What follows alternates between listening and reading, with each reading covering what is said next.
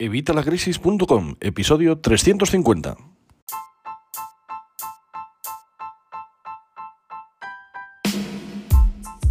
Hola, buenos días, buenas tardes o buenas noches. Soy Javier Fuentes de Evitalacrisis.com. Bienvenido una semana más, bienvenido un día más y bienvenido un miércoles más a Evitalacrisis.com. Y hoy encima son las 8 de la mañana, así que bueno, vamos en hora. Hoy vamos a hablar de un tema muy interesante y es que estamos ya en marzo.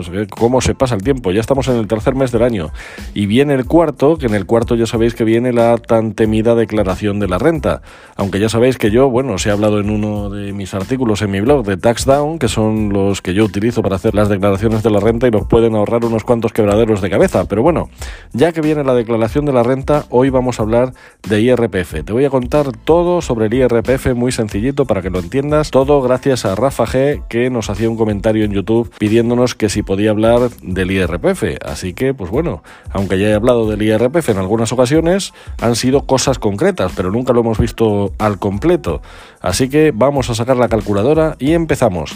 Pero antes, como siempre, ya sabes, evitalacrisis.com, cursos y recursos de educación financiera y finanzas personales, donde vas a encontrar todo lo necesario para mejorar tu economía familiar, para empezar a ahorrar, para empezar a invertir, para aprender sobre fiscalidad, que es lo que vamos a hacer hoy, y esto nos va a permitir ahorrar más porque vamos a conocer exactamente cómo funcionan los impuestos. Todo eso lo tienes en evitalacrisis.com. Estamos a 12 euros al mes, así que no dejes pasar la oportunidad y apúntate hoy mismo.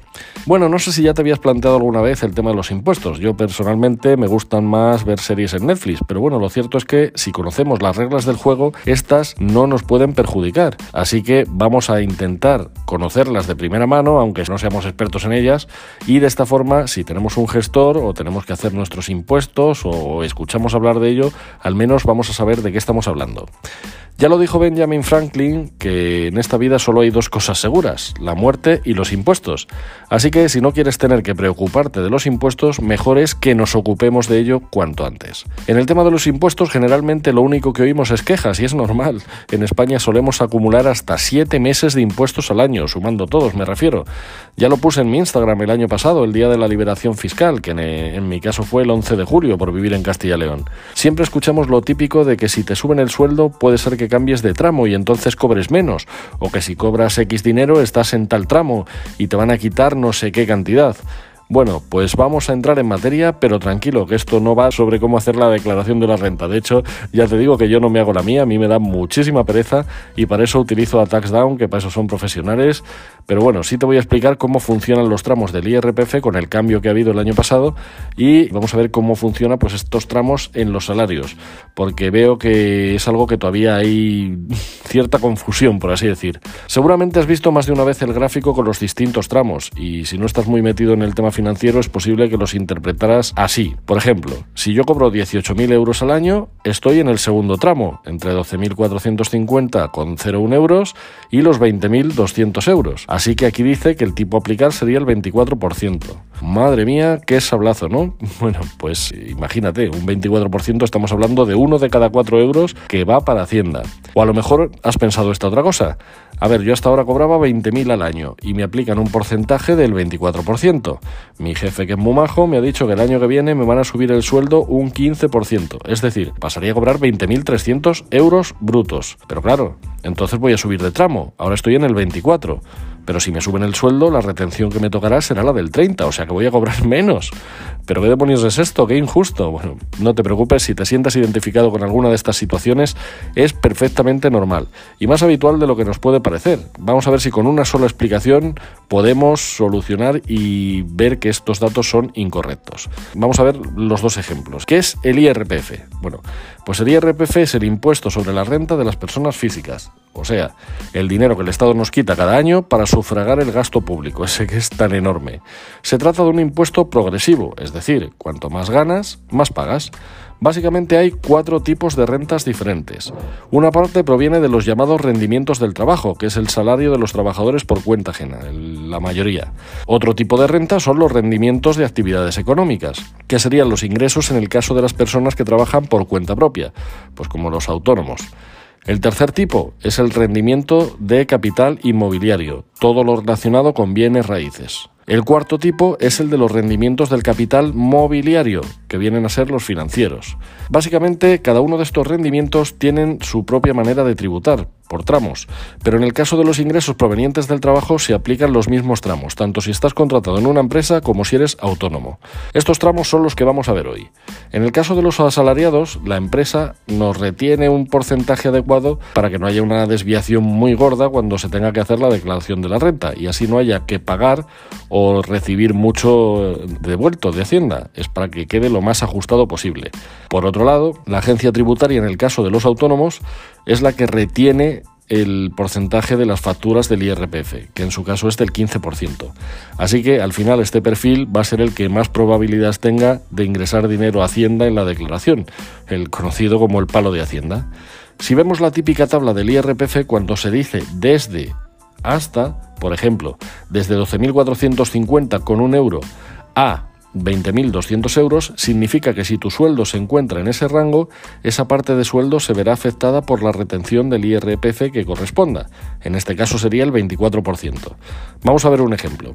Si cobras 18.000 euros brutos al año, de los 12.450,01 hasta esos 18.000 vas a tributar al 24%. Estos son 5.549,99 euros, de los que pagarían ese 24%, y ese sería tu tipo marginal. Pero hay que ir hacia atrás para saber la tributación real total.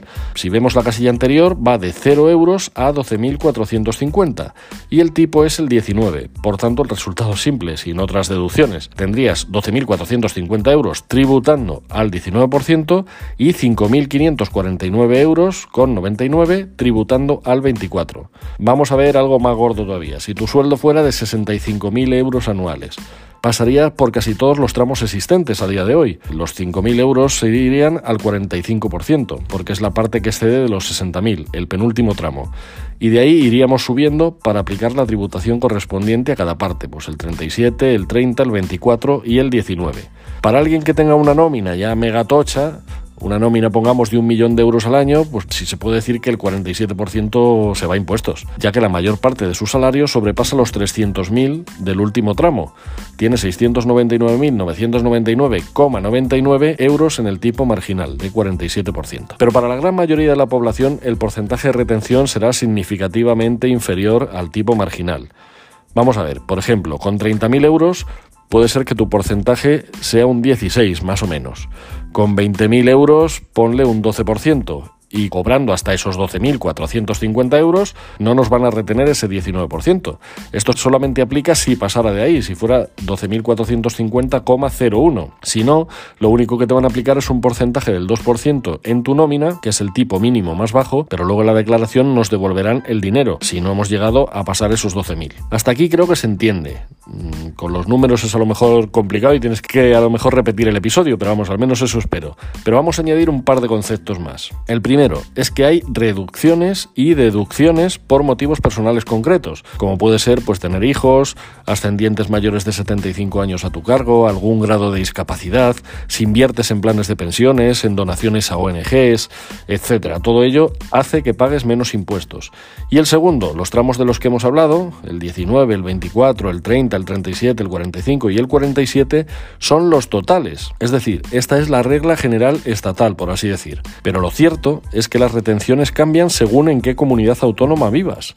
El gobierno de España fija los totales, pero luego tiene cedido el 50% de ese porcentaje a las comunidades que pueden modificar su mitad. En la práctica, estos números se dividen entre dos, es decir, el 19 sería un 9,5, el 24 sería un 12, el 30 un 15, el 37 un 18,5, el 45 un 22,5 y el 47 un 23,5. Estas retenciones son comunes en todo el país. Las otras mitades, esos otros porcentajes iguales a estos, son los que modula cada comunidad autónoma. Yo, por ejemplo, vivo en Segovia y tengo el gran privilegio de pertenecer a una de las comunidades con el IRPF más bajo, tanto el mínimo como el máximo. ¿Cómo se configura? Pues el primer tramo quedaría así un 9,5% estatal más un 9,5% autonómico. Repito, en mi caso, en Segovia o en Castilla León, que al final da un 19%. Y en la parte alta sería un 22,5% estatal, al que le sumamos un 21,5% de la comunidad.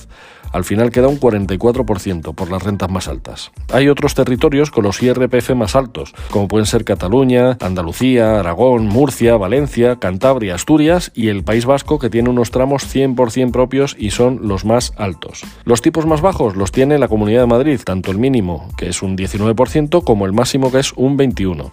Bueno, yo creo que con esto, aunque me he pasado un poquito de los 10 minutos, te ha quedado todo claro. ¿Quieres dejarme algún comentario sobre tu opinión sobre esto del IRPF? Pues déjamelo abajo y muchísimas gracias como siempre por escucharme, por estar aquí, por darme vuestras opiniones de 5 estrellas en iTunes, vuestros corazoncitos verdes en Spotify y unas opiniones de 5 estrellas también en Spotify, que ahora lo puedes hacer desde la aplicación. Así que ahora que acabes de escucharme, dame ese voto de 5 estrellas en la aplicación de Spotify. Y por supuesto, muchísimas gracias por estar aquí. Nosotros nos escuchamos como siempre la semana que viene a las 8 de la mañana y que tengas hasta el miércoles que viene una feliz semana.